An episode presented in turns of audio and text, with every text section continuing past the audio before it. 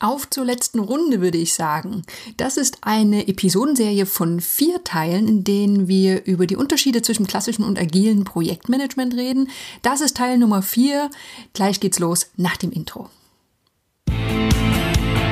Ladies and gentlemen, welcome to the best project management podcast, Projekte leicht gemacht, where projects are made easy and exciting. Let's get started.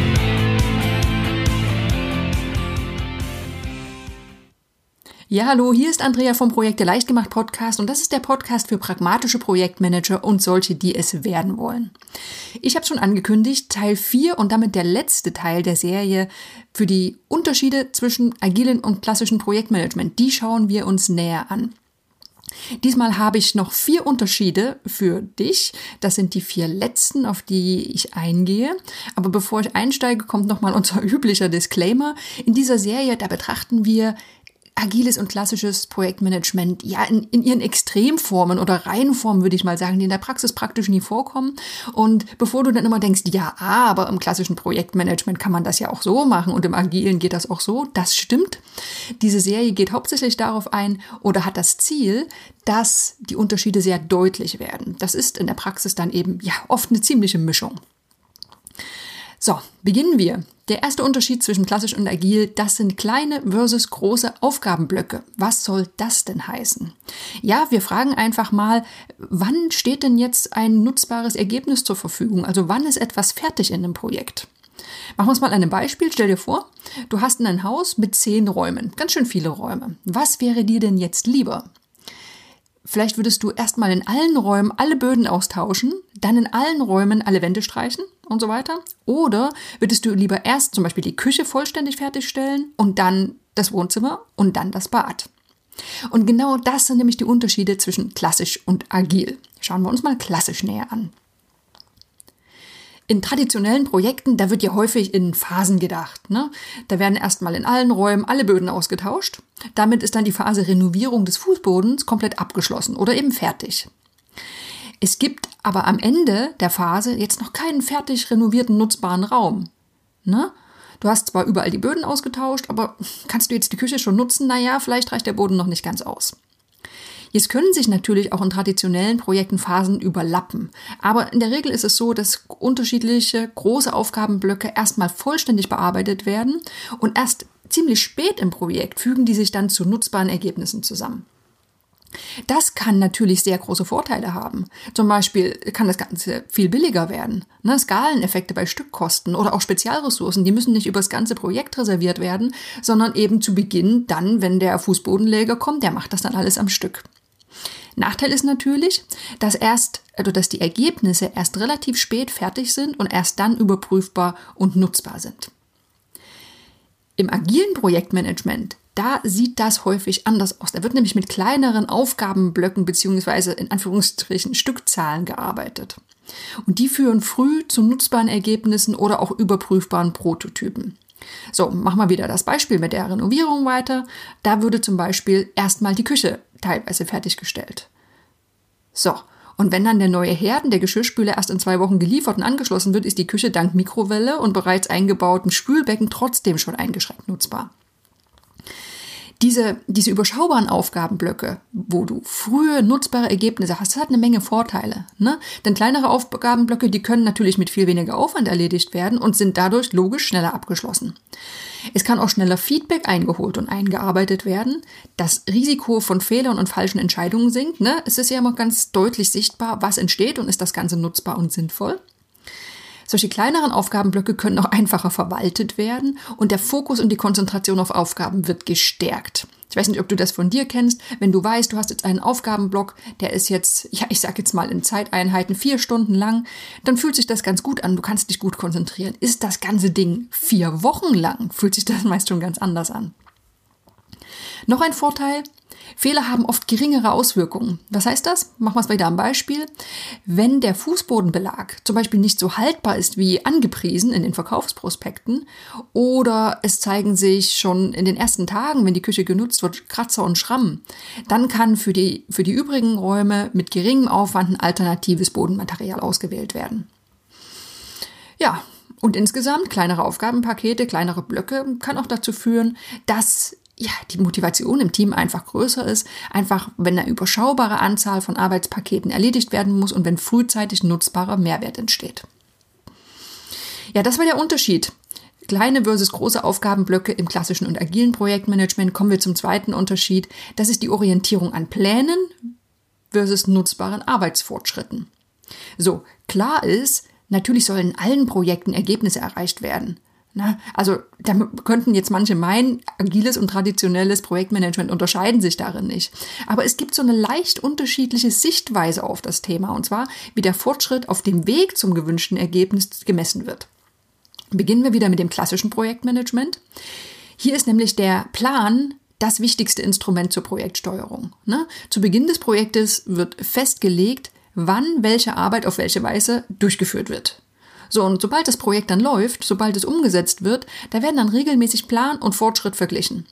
So, und wenn eine Abweichung entsteht, dann kann das entweder als Fehler gewertet werden oder aber der Plan muss geändert werden.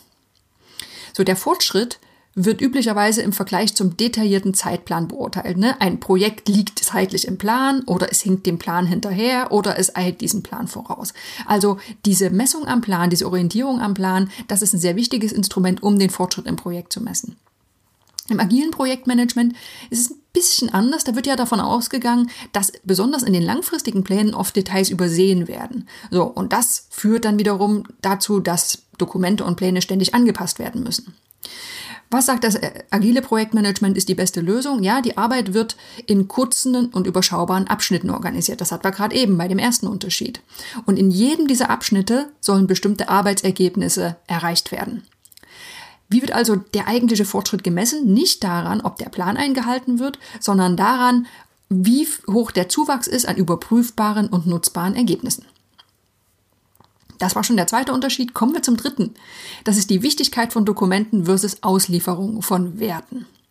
Ja, und dieser Punkt, der geht jetzt direkt auf einen Vorwurf zurück, den die glühenden Verfechter von agilen Methodiken ganz häufig gegenüber den klassischen Methodiken anführen. Ne? Dass einfach bei den klassischen Projekten ständig Dokumente erstellt werden, sowas wie Anforderungskataloge, Pläne und Protokolle und dass diesen Dokumenten ein viel zu großer Wert beigemessen wird. So, aber ist dieser Vorwurf gerechtfertigt? Also worauf geht er zurück? Schauen wir mal aufs klassische Projektmanagement. Wenn sequenziell vorgegangen wird, und das ist ja oft im klassischen Projekt so, dann steht die Integration einzelner Komponenten und die Auslieferung oft ganz am Ende des Projekts. Und das kann natürlich gefährlich sein, denn Termin und Budget, das kennen wir ja alle, das wird manchmal ganz schön eng, wenn das Projekt läuft. Und ohne dass das Projekt ausgeweitet wird, können am Ende nicht alle wichtigen Ergebnisse geliefert werden. So, der detaillierte Plan für die nicht mehr umsetzbaren Inhalte wurde aber mit viel Aufwand schon zu Beginn des Projekts erzeugt, hatte aber am Ende überhaupt keinen Wert für das Projektergebnis. Machen wir mal ein Beispiel. In einem Softwareprojekt, da gibt es zwar ausführliche Anforderungskataloge, am Ende der geplanten Projektlaufzeit konnten aber aus Zeitmangel nicht alle Funktionen vollständig integriert ausgeliefert werden. Das heißt, es wurde am Anfang sehr, sehr viel Aufwand, sehr viel Mühe in diese Kataloge gesteckt und am Ende hat sich herausgestellt, ja, okay, Budget und Zeit reichen aber nicht mehr und es konnte nicht alles umgesetzt werden. Der Wert wurde also, wenn man es kritisch sieht, zu sehr auf die Dokumentenerstellung gelegt. Was sagt denn das agile Projektmanagement dazu? Ja, hier steht der Wert für den Kunden im Mittelpunkt. Ne? Anforderung, Anforderungskataloge und Designs gelten nicht als Projektergebnis, sondern immer nur als Mittel zum Zweck, um den eigentlichen Kundenwert zu erschaffen.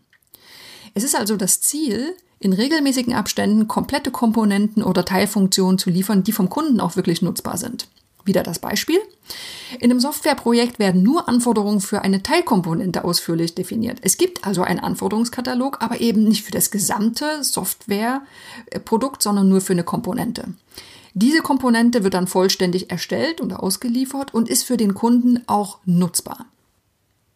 So, die Beispiele zeigen, dieser Vergleich kommt einfach aus der typischen Erfahrung von Softwareprojekten. Ne? Da gibt es ständig wechselnde und kleinteilige Anforderungen.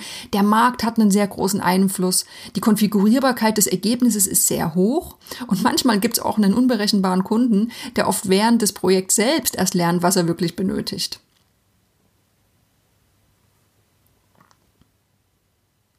Das war der dritte Unterschied. Kommen wir zum vierten und letzten, nicht nur von dieser Episode, von der ganzen Serie, und zwar viel versus wenig Overhead. Zugegeben, dieser Abschnitt kann ein bisschen kontrovers diskutiert werden. Oftmals schreiben sich die Verfechter der agilen Methodiken ja sehr leichtgewichtige Prozesse und ohne Overhead auf die Fahnen.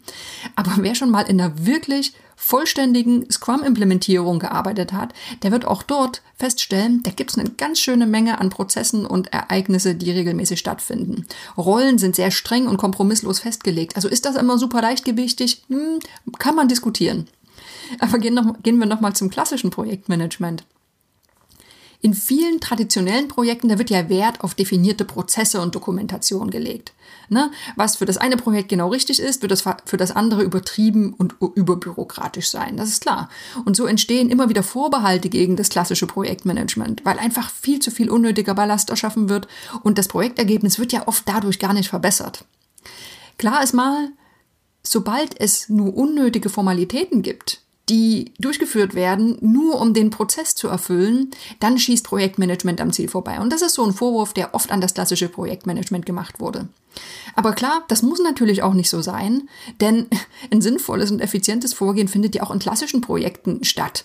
Und da, auch da wird immer mal genau das richtige Maß an Bürokratie gefunden, das für das jeweilige Projekt nötig ist. Kommen wir zum agilen Projektmanagement. Der Ansatz ist hier von Anfang an gewesen, dass unnötige Formalitäten in agilen Projekten so weit wie möglich eliminiert werden. Aber trotzdem wichtig, es soll gleichzeitig nicht komplett auf Planung und Dokumentation verzichtet werden. Der Unterschied liegt darin, dass die Planung im Vergleich zum klassischen Projektmanagement eher auf Sicht erfolgt. Ne? Und auch die Dokumentation, die folgt so eher dem Ansatz, so viel wie nötig, so wenig wie möglich.